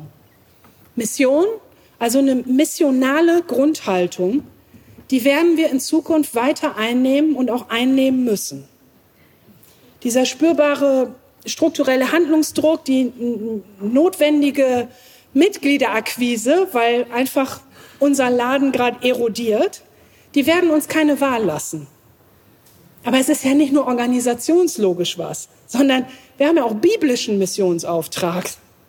Jesus hat uns das als Kirche ins Stammbuch geschrieben. Und somit macht es auch theologisch Sinn, zukünftig missionarischer zu sein missionarisch her. Sind ja schon missionarisch, aber da müssen wir vielleicht echt noch mal eine Schippe drauflegen. Und dann hat das dieses missionarische nicht nur Auswirkungen auf die anderen, die wir erreichen wollen, die wir als Kirchenmitglieder akquirieren wollen, die dann auch Kirchensteuer zahlen sollen. Das ist nicht nur eine Mission im Hinblick auf die anderen. Meine These ist, das würde uns auch ganz gut tun. Uns Christinnen und Christen, wenn wir Kirche so neu profilieren mit einer missionarischen Haltung. Der katholische Theologe ähm, Leonardo Boff sagt, Gott kommt früher als der Missionar. Das ist immer so ein bisschen so Hase und Igel. Wir selbst können ja Gott neu entdecken, wenn wir ihm auf der Spur nachgehen. wenn wir nicht immer gleich denken, wir müssten jetzt alles von Null anstoßen, gar nicht auf Gott gucken, sondern erstmal auf unsere tollen Ideen, was so ein Kontext braucht. Nee, Gott ist schon vorher da, weit vor uns. Der ist immer schon da. Und unser missionarisches Tun kann dann da anschließen, bei dem, was Gott schon längst tut, was er schon angefangen hat im Ort. Und dann ist unsere Aufgabe, mitzumachen, bei Gott mitzumachen. Und diese missionale Theologie, die hat eben einen großen Einfluss auf diese neuen Formen von christlicher Gemeinschaft im 21. Jahrhundert. Nicht nur Fresh Eggs, auch Emerging Church oder Befreiungstheologie, wenn man nach Südamerika guckt, da ist überall dieses Missiologische drin, wo im Kern klar ist, wir müssen es nicht machen. Gott macht's und wir müssen mitmachen. Missio Dei. Und diese Missionstheologie geht davon aus, dass es nicht vordringlich unsere Mission ist, sondern Gottes Mission. Nicht die Kirche oder die Christinnen und Christen in der Kirche sind Subjekte dieser Mission, sondern Gott selbst ist aktiv. Gott sucht missionarisch ein Gegenüber. Und wir dürfen mitmachen. Und das ist dann auch trinitarisch und inkarnatorisch. Und da kommt dann auch dieser Geist ins Spiel, von dem wir in diesen Tagen so viel hören. Gott Vater sendet seinen Sohn, der kommt in die Welt, versöhnt und verändert durch den Heiligen Geist unsere Wirklichkeit. Und somit taucht dieser dreieinige Gott in unserer Wirklichkeit auf und ein und wieder auf und ein. Und das eben weit vor uns. Also weit bevor wir uns schlaue Missionskonzepte überlegen. Und somit ist diese missiologische Grundhaltung, die meines Erachtens nach die christliche Gemeinschaft des 21. Jahrhunderts maßgeblich prägen wird, die ist geprägt von doppeltem Hören, von Double Listening. Einerseits im Hören auf Gott, Gottes Stimme, Gottes Botschaft, Gottes Wunsch und Sehnsucht für die Welt und andererseits die Wahrnehmung auf die Menschen und den Kontext, mit denen wir gemeinsam leben und dem, wo Gott schon seine Spuren hinterlassen hat und uns schon so ein bisschen so eine kleine Spur legt, wie wir mitmachen können. Und das ist die Frage dieser Missio Dei. Wo zeigt sich Gott? Und wo kann ich bei seiner Mission mitmachen? Mit den Menschen vor Ort in Kontakt kommen, im Vertrauen darauf, mit einer ganz geistlichen Haltung, Gott ist schon da. Ich muss in diesen verflüssigten Zeiten vor nichts Angst haben, weil Gott ist schon da. Und in dieser Begegnung mit Gott und mit den Menschen am Ort kann ich nochmal für mich meinen Glauben neu entdecken, aber den anderen auch Glauben ganz neu erschließen. Und das ist dann vielleicht auch gut ignatianisch. Ich brauche dich, weil ich an dir, Jesus Christus, neu begegnen kann. Ich bin da nie mit fertig. Ich muss dich neu entdecken, damit wir zusammen Mission leben können, christliche Gemeinschaft leben können. Und diese geistliche, neugierige Haltung, die mit Gott rechnet, eine ganz reflexive Haltung, eine ganz bindungsorientierte Haltung, das ist meines Erachtens prägend für die christliche Gemeinschaft im 21. Jahrhundert. Und zwar auch, weil die ganz schonungslos uns ganz kritisch nochmal unser bisheriges Tun hinterfragen wird. Diese missionarische oder miss missiologische Perspektive, die wird ein kritischer Impuls sein für unser bisheriges Handeln und die schützt uns vor einer Selbstzentrierung, von einer Vereinskirche, von einer ganz hohlen Form von Perpetuierung und Erhalt von Formen und Formaten, die eher Folklore sind, als Dinge, die wirklich unseren kostbaren Inhalt auf die Bühne holen. Kirche ist nur Kirche, wenn sie Kirche für andere ist, sagt Dietrich Bonhoeffer. Und da sage ich, preach it, Didi. Genauso ist es.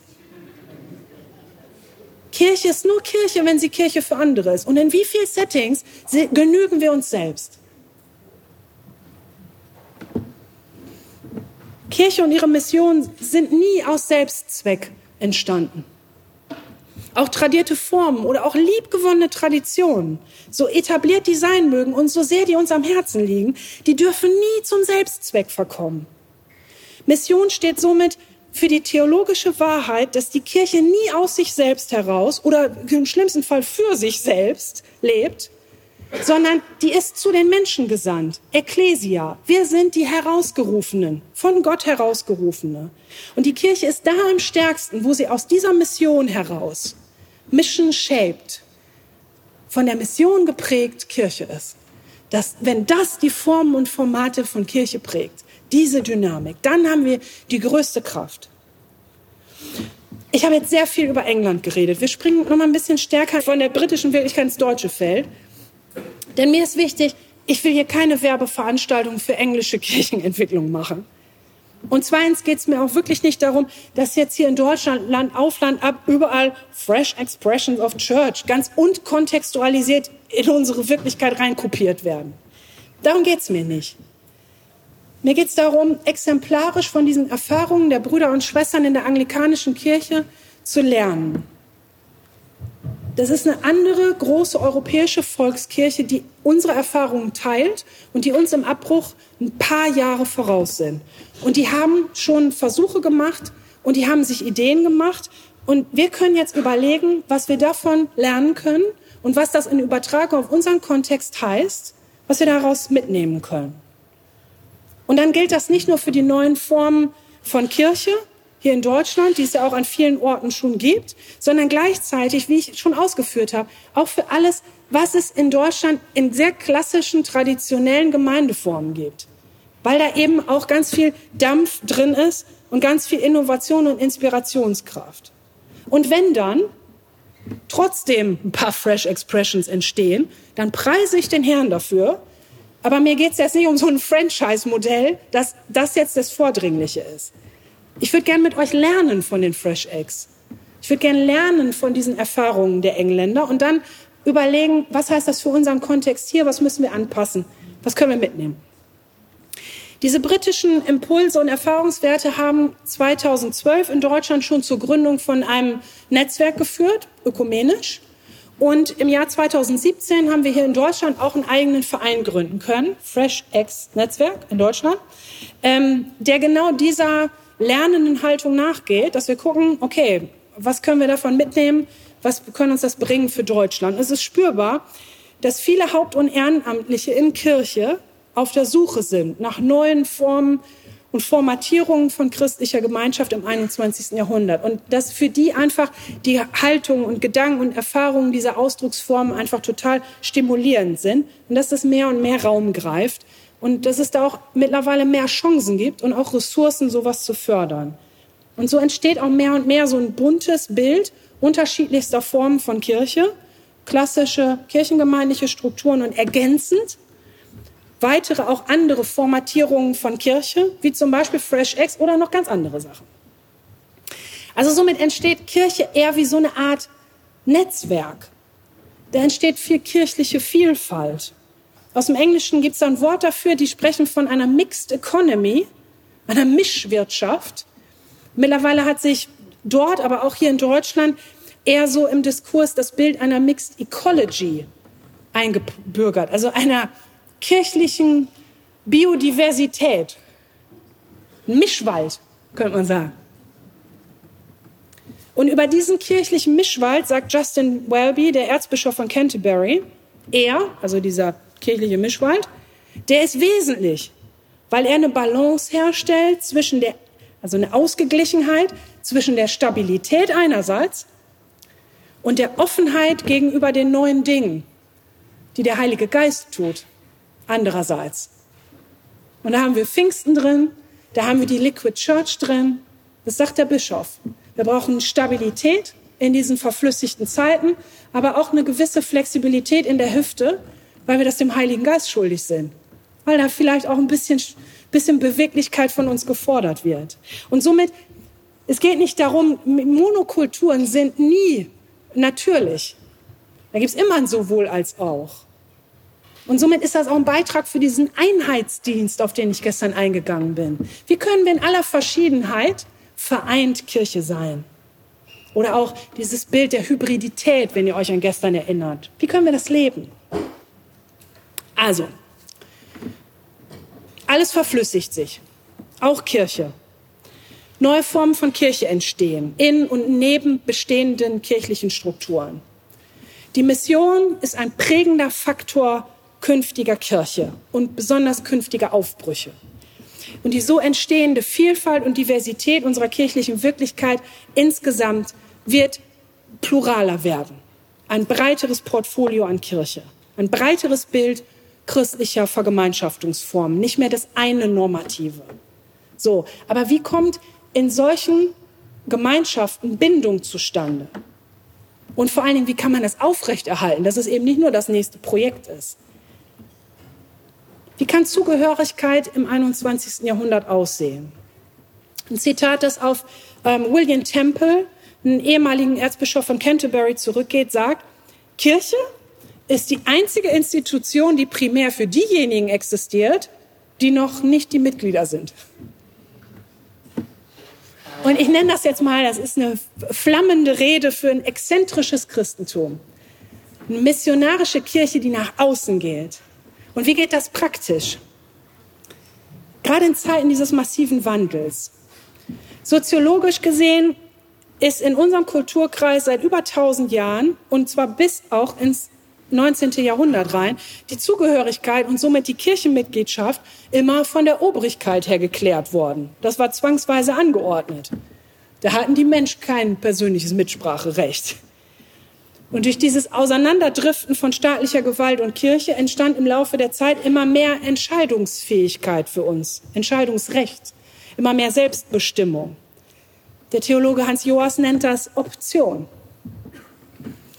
Und bei dieser bereits erwähnten Kirchenmitgliedschaftsuntersuchung wurde beispielsweise herausgefunden, dass diese Wahrnehmung von Optionalität, Kirche nach Wahl, also eine Entscheidung für oder gegen Kirche, auch davon bestärkt wird, dass mittlerweile über 50 Prozent aller Christinnen und Christen davon ausgehen, auch ohne Kirche christlich leben zu können. Ich kann auch glauben ohne Kirche, denken die. Und das hat vielleicht dann häufig, wie der KMU, mit den Formen und Formaten zu tun und nicht unbedingt mit dem Inhalt. Und viele Gemeinden investieren daher besonders aktiv in neue Formen von ähm, Gottesdiensten, von Gemeinden. Also in Bezug auf Gottesdienste beispielsweise dem sogenannten zweiten Programm, ergänzenden alternativen Gottesdiensten, angeboten besonders für Kirchenferne, wobei ich mich immer frage, wer da fern ist, wir oder die anderen, aber gut. Man spricht hier von einem sogenannten attraktionalen Gemeindeverständnis. Und das geht aus von der These, dass sie sagen, wir machen attraktive Gottesdienste und diese zögen dann vermehrt Menschen an und dann gäbe es flankierende Angebote und das würde dann zu vermehrter Beteiligung führen und dann ist der Kreis geschlossen. Große internationale Beispiele für so attraktionale Gemeinden, die immer so als Vorbild genommen werden, sind zum Beispiel Willow Creek oder Hillsong. Hier entsteht Gemeinde durch Gottesdienst. Gottesdienst schafft Gemeinde. Man spricht in diesem Zusammenhang von einer sogenannten Worship First Journey. Es geht erst vom Gottesdienst aus. Und vielerorts ist es total erfolgreich. Viele von uns sind vielleicht auch genau in solchen Gemeinschaften zu Hause, auch geistlich. Besonders für die Bindung bestehender Kirchenmitglieder sind die nämlich wichtig. Und da muss man auch mal in die Zahlen gucken und auch ganz ernsthaft gucken. Missionarischer Erfolg geht von denen eher selten aus. Es gibt eine Erhebung von Michael Herbst, der auf solche missionarischen Angebote geguckt hat, zum Beispiel alternative Gottesdienste, zweites Programm. Und der hat herausgefunden, dass nur 10 bis 20 Prozent der Teilnehmenden dieser alternativen Gottesdienste nicht aus der Kirchengemeinde stammen. Also somit, da muss man jetzt auch mal ehrlich drauf gucken. Bindung, ja. Aber missionarische Strahlkraft und Akquise, na ja.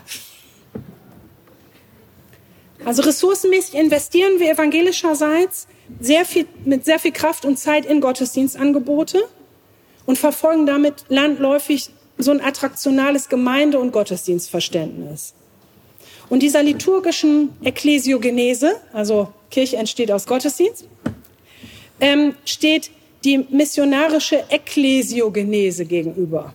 Also ein Gemeindeverständnis, das sich nicht zuerst aufgrund der etablierten Formen und Formate ergibt, wie zum Beispiel dem Gottesdienst, sondern die ergibt sich aus der Lebenswirklichkeit der Menschen, an die sich das Angebot richten soll mit denen man zusammen Glaube leben möchte.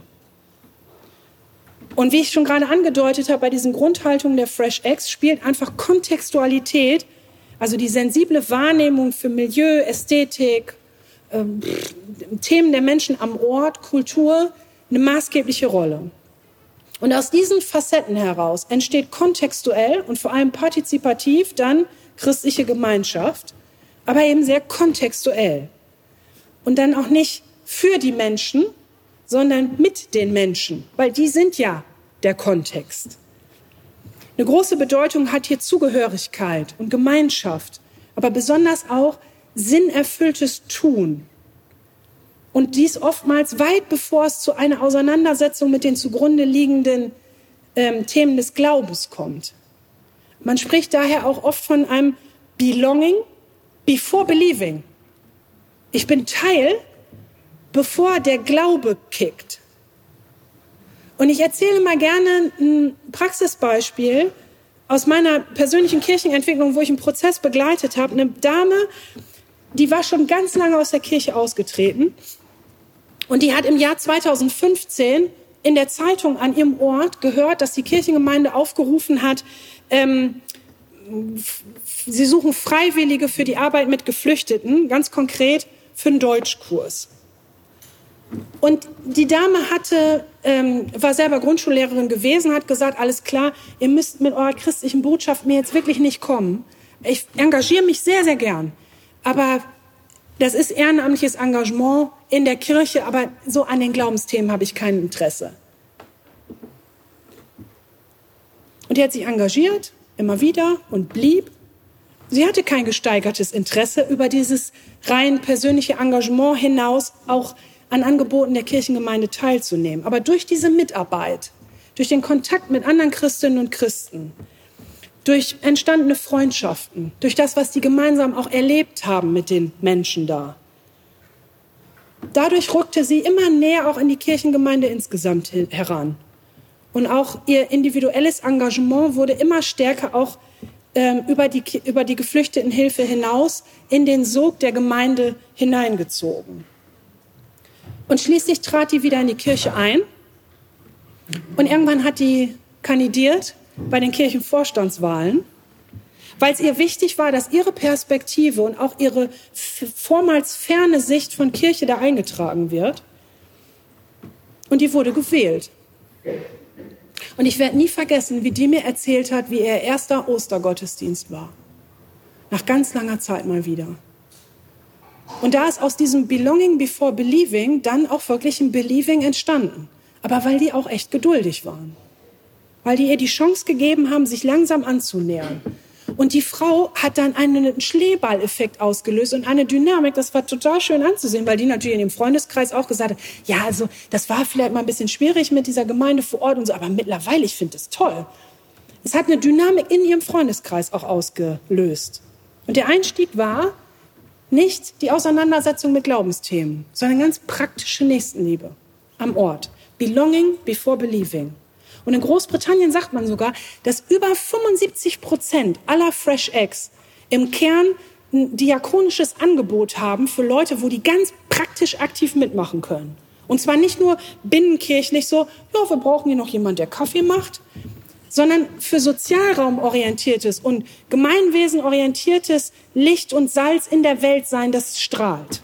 Da haben die Leute Bock mitzumachen. Da kann man dann noch Bindung erzeugen. Und dann spricht man von einer sogenannten Serving First Journey. Erstmal mitmachen. Und somit stehen sich diese beiden Ausprägungen gegenüber. Worship First Journey und Serving First Journey. Liturgische Ekklesiogenese, also die Gemeinschaft, die aus dem Gottesdienst entsteht.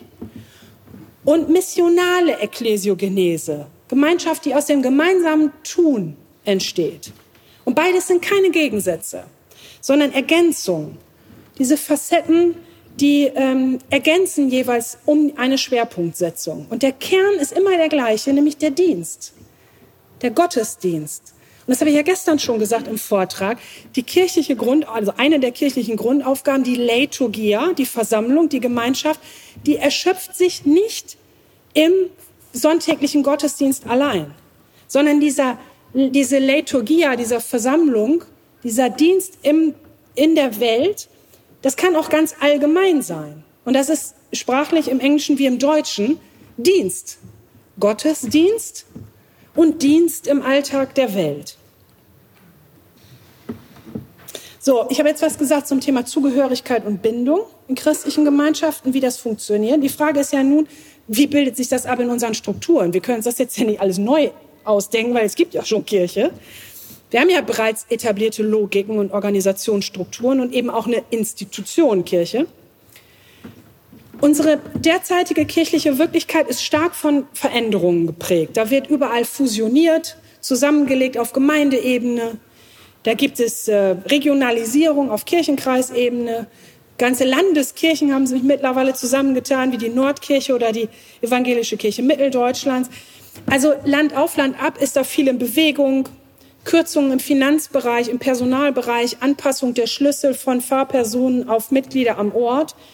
Und obwohl sich da strukturell so viel verschiebt, ist eigentlich, würde ich jetzt mal sagen, die organisationale Konstanz von Landeskirchen wirklich erstaunlich.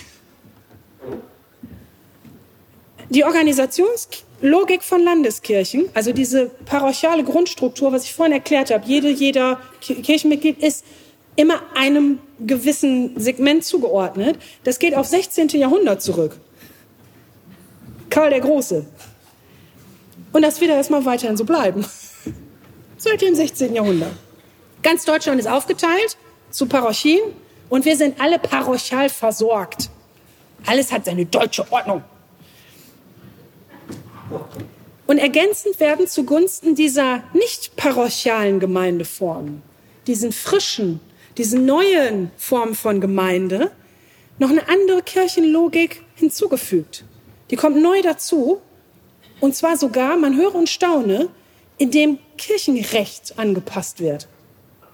Ich weiß nicht, ob ihr das wisst, aber verschiedene Landeskirchen haben mittlerweile zugunsten dieser Entwicklung ihr eigenes Kirchenrecht, ihre Verfassungen angepasst. Zum Beispiel meine Heimatlandeskirche, Hannover. Da heißt es in der neuen Kirchenverfassung, die wir vor zwei Jahren verabschiedet haben, im Artikel 19, der Personalgemeinde ordnen sich Mitglieder der Kirche nach anderen Kriterien als allein dem Wohnort zu, insbesondere einem geistlichen Profil oder nach lebensweltlichen Bezügen oder in Anbindung an eine diakonische oder andere Einrichtung. Und sie kann gebildet werden, wenn aufgrund der Zahl ihrer Mitglieder und der Gestaltung ihrer Arbeit auf Dauer ein eigenständiges Gemeindeleben zu erwarten ist. Ekklesiogenese. Die Landeskirche gesteht diesen Formen, die nicht sich nur als Kirchengemeinde am Ort ereignen, sondern nach anderen Logiken zu, hey, ihr dürft auch vielleicht Kirche sein. Und damit können nun neue Formen von Kirche im landeskirchlichen System abgebildet und wahrgenommen werden. Manche davon gibt es schon total lange, aber man konnte die bisher nicht greifen, weil sie immer durchs kirchliche Raster gefallen sind, weil das so unregelmäßige Verben waren. So, aber von wie vielen Formen reden wir da jetzt von Kirche? Ist das eher eine Ausnahmeerscheinung? Diese neuen Ausdrucksformen von Kirche, wie zum Beispiel Fresh X oder auch ganz andere Ausprägungen, zum Beispiel auch viel ja auch im digitalen Raum, die spiegeln eine große Vielfalt an Altersgruppen wider, an Konfessionen, an Frömmigkeitsformen, ganz unterschiedliche Hintergründe und Motive. Und bisher gibt es in Deutschland noch keine validen Zahlen dazu müssen wir leider wieder auf die Zahlen der Church of England zurückgucken. Die hatten eine Studie, ähm, The Day of Small Things, und die haben ähm, vor zehn Jahren für einen Zeitraum von 2012 bis 16 ungefähr 1000 Fresh Eggs in England ähm, evaluiert. Und bei 36 Prozent der Initiativen werden die geleitet von nicht ordinierten oder nicht theologisch ausgebildeten und somit von Ehrenamtlichen. Und mit Blick auf die Mitglieder und Teilnehmenden spiegelt sich der Fokus dieser Fresh X, also dieser missionarische Fokus, der in erster Linie auf Kirchenferne guckt, auch in dieser Erhebung wieder. Die sagen, Fresh X bestehen zu mehr als der Hälfte aus Menschen, die mit der Amtskirche nicht oder schon lange nicht mehr in Beziehung stehen, während nur 40 Prozent auch sozialisierte Christinnen und Christen ausmachen und somit die kleinste Gruppe innerhalb der Fresh Eggs. Also somit, was wir gerade hatten, ist es eine Bindung oder ist das auch eine Chance, quasi neu einzusteigen in Kirche? Und somit widerlegt die englische Erhebung oft vorgebrachte Vermutung, dass das ja alles so neue Formen von Kirche sind und die würden eigentlich die bestehenden Gemeinden eher schwächen, weil es so, so Transferverschiebungen kommt. Das stimmt nicht. Nach der Veröffentlichung des Mission Shaped Church Reports 2004, ist ja mittlerweile echt doch schon lange her, hat sich die Zahl der Fresh Eggs in Großbritannien vervierfacht und mittlerweile sind es mehrere tausend Initiativen. Und dieser damalige Verdacht, ja, das ist jetzt so ein Phänomen, das geht auch wieder vorbei. Lasst uns einfach ein bisschen warten, das ist, bald ist es wieder durchgestanden, dann wird die nächste Sau durchs Dorf getrieben. Es hat sich nicht, äh, nicht bestätigt. Nur zehn Prozent der Initiativen sind temporär und müssen irgendwann wieder aus unterschiedlichsten Gründen dann geschlossen werden. Alle anderen bestehen weiterhin und die meisten davon, über 60 Prozent, wachsen wie bescheuert. Und wie gesagt, also ich freue mich, wenn wir auch in Deutschland verlässlichere Zahlen hätten, um auch das in Deutschland besser einschätzen zu können, was sich so alles tut an frischen Formen von Kirche. Aber wie gesagt, da gibt es im Moment noch keine Zahlen. So, Ausblick hatte ich ja gesagt. Christliche Gemeinschaft im 21. Jahrhundert, ein letzter Schritt dazu. An vielen Stellen in Deutschland ereignet sich lebendige christliche Gemeinschaft des 21. Jahrhunderts in Volkskirche, in ganz klassischen kirchengemeindlichen Strukturen. Da findet super innovatives und motiviertes statt, parochiales Leben am Ort, innerhalb etablierter kirchlicher Strukturen und Traditionen, das sind vertraute Formen und Formate und die haben nach wie vor ungebrochene große Relevanz, eine große Attraktivität und Strahlkraft. Das gibt's. Und gleichzeitig und ergänzend entsteht im Moment auch viel Neues. Kirche hinterfragt Bestehendes, traut sich zu, grundsätzlich auch nochmal Kirche neu zu denken, Mindset-Frage. Kirche geht in den Experimentierstatus und probiert aus. Und in vielen Landeskirchen gibt es in Deutschland mittlerweile sogenannte Erprobungsräume in Kirche. Das sind Ermöglichungs- oder Entwicklungsräume für Experimente in Kirche. Und das ist mir ganz wichtig zu sagen, nicht Innovation um der Innovation willen, sondern Innovation um der Kirche willen, um des Evangeliums willen. Und diese sieben, also diese Aufbrüche, diese Erprobungsräume folgen sieben Kennzeichen und damit würde ich gerne schließen. Erstens, in Erprobungsräumen entsteht Gemeinde Jesu Christi neu und zwar in neuen Formen. Und hier wird in den Konzepten der Landeskirchen in diesem Zusammenhang auch wirklich oft das Wort Koinonia, was ich am Anfang ausgeführt habe, sogar aktiv genutzt in diesen Papieren. Gemeinschaft, Koinonia nicht an dem orientiert, was es schon gibt, sondern an dem, was noch gehen könnte, weil wir eine Gemeinschaft der Heiligen sind und Ekklesia und rausgerufen. Und dann kann sich das ganz neu ereignen. Kirche im Plattenbau, in so einem Kloster im Plattenbau. Kirche als Reparaturcafé. Nicht die Orientierung an dem, was schon gibt, sondern an dem, was gehen könnte. Zweitens, Erprobungsräume überschreiten die landeskirchliche Logik an mindestens einer der folgenden Stellen. So, habe ich mehrere Beispiele. Zum Beispiel, indem sie bisherige Grenzen oder Strukturen von klassischer Kirchengemeinde überschreiten. Zum Beispiel, indem sie überregionale Angebote machen. Nicht nur für die kleine Gemeinde hier, sondern darüber hinaus. Oder indem sie grundsätzlich sagen, wir wollen nicht eine örtliche Gruppe ansprechen, sondern eine inhaltlich differenzierte Zielgruppe. Nur eine ganz spezielle Zielgruppe. Ausgewählte Themen. Nur christliche Motorradfahrerinnen und Motorradfahrer. Oder sie überschreiten die landeskirchliche Logik zum Beispiel, indem die Leitung nicht mehr nur von den Damen und Herren ausgehen, die mit dem Talar vorne stehen und hier so ein Bäffchen haben sondern in dem Ehrenamtliche an die Macht kommen. Erinnert euch nochmal an das, was ich gestern gesagt habe. Ihr seid Expertinnen und Experten. Stephen Bevins. Kirchenleitung machen wir zusammen. Oder indem volkskirchliche Logik überschritten wird, indem bewusst auf klassisch kirchliche Gebäude verzichtet wird? Oder insgesamt auf Gebäude? Alles verflüssigt sich. Die ich jetzt schon mehrfach zitiert habe, Sabrina Müller, hat zum Beispiel, die ist so eine Hundebegeisterte, die hat zum Beispiel eine christliche Gemeinschaft, die ereignet sich nur, wenn die mit den Hunden Gassi gehen. Die Gruppe wächst ohne Ende. Und die Gespräche, die die haben, sind mindestens auf dem Niveau von einem Bibelkreis.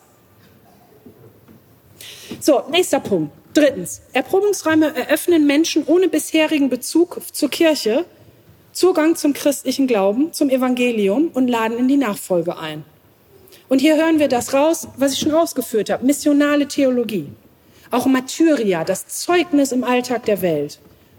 Denn es ist total normal, dass wenn man Kirche sein will für Skater und BMXer, dann muss ich Evangelium anders verkündigen als in einem klassischen Seniorenkreis. Vollkommen klar. Viertens. Erprobungsräume sind maßgeblich vom bewusst gewählten Kontext heraus abhängig. Und die knüpfen an die spezifischen Herausforderungen und Bedürfnisse und Ressourcen an. Hier ist wieder diese Kontextsensibilität, die wir jetzt schon mehrfach hatten. Und eben auch diesen Grundvollzug von Diakonia, den ich gestern entfaltet habe. Ich weiß zum Beispiel, in Mitteldeutschland gibt es ein kleines Dorf, die haben nach tausend Jahren wieder so einen alten Brotbackofen reaktiviert. Der stand schon immer im Dorf, das wurde irgendwann so ranzig und doof, keiner hat den mehr genutzt. Und die Kirchengemeinde hat gesagt, das machen wir wieder neu zum Zentrum des dörflichen Lebens. Da hat jetzt ein Team von Ehrenamtlichen diesem Ofen da neuen, neues Leben eingehaucht. Und die backen da jetzt als Dorf gemeinsam wieder Brot. Und auch da, die Gespräche, die die da haben, sind Zucker. Das hätte sich die Kirchengemeinde immer gewünscht, so im Sinne von, wir laden herzlich ein. So. Und die laden nicht mehr ein, sondern die gehen zum Brotbackofen und da steppt der Bär. Und da sind die Christinnen und Christen und kommen ins Gespräch. Und da ist dörfliches Leben nochmal ganz neu. Fünftens, Erprobungsräume sind ähm, Orte, wo freiwillig Mitarbeitende an verantwortlicher Stelle eingebunden sind.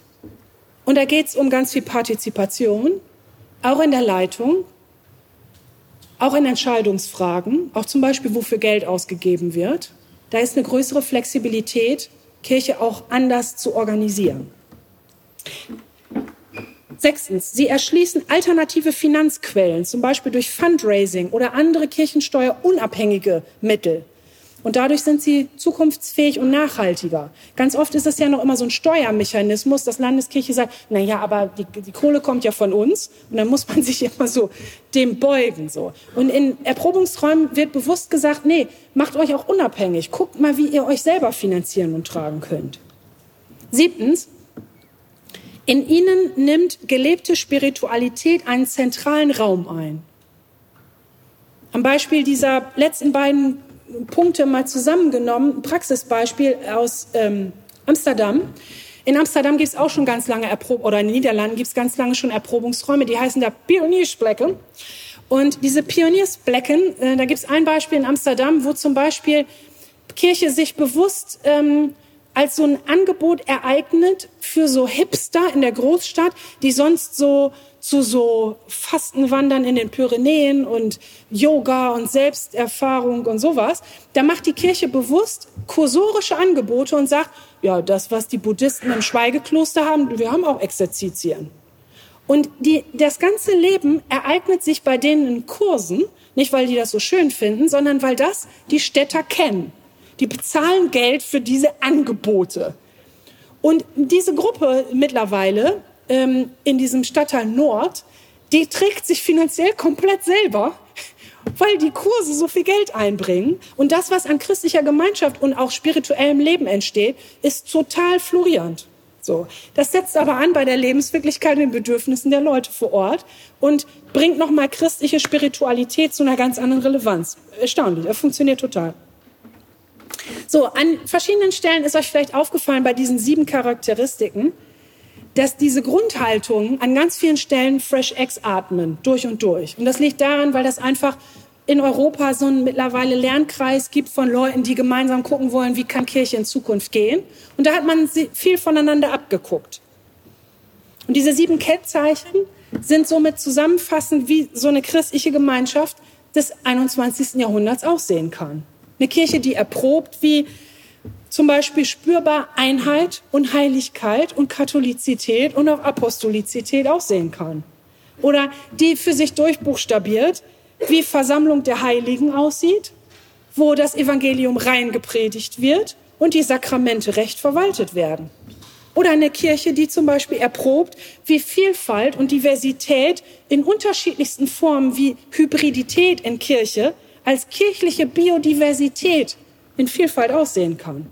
Oder schließlich auch eine Kirche, die erprobt, wie sie Mission shaped. In erster Linie von ihrer Mission, ihrer zugrunde liegenden Sendung geprägt sein kann. In der Bayerischen Landeskirche heißen die Erprobungsräume MUT. M-U-T. Und das steht für Mission unkonventionell im Tandem. Und das wünsche ich mir und uns allen auf der Suche nach einer Gemeinschaft im 21. Jahrhundert. Mut, Bereitschaft zur Unkonventionalität und Tandem, nämlich Mitstreiterinnen und Mitstreiter, weil Jesus, der hat die Leute immer mindestens zu zweit losgeschickt.